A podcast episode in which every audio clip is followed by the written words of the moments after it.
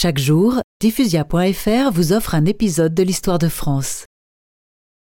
L'avancée rapide de l'ennemi vers Paris sème la panique. C'est la débâcle. Et les populations civiles, en s'enfuyant, se déversent sur les routes dans la plus grande confusion, empêchant ainsi l'armée française de se déployer de façon cohérente.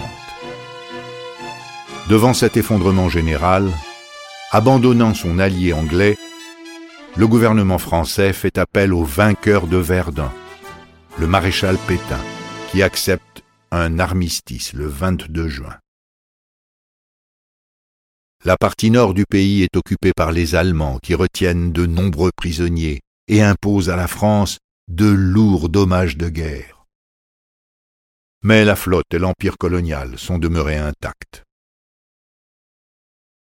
Le 10 juillet, le maréchal Pétain, doté des pleins pouvoirs par l'Assemblée nationale, met fin à la Troisième République et crée l'État français.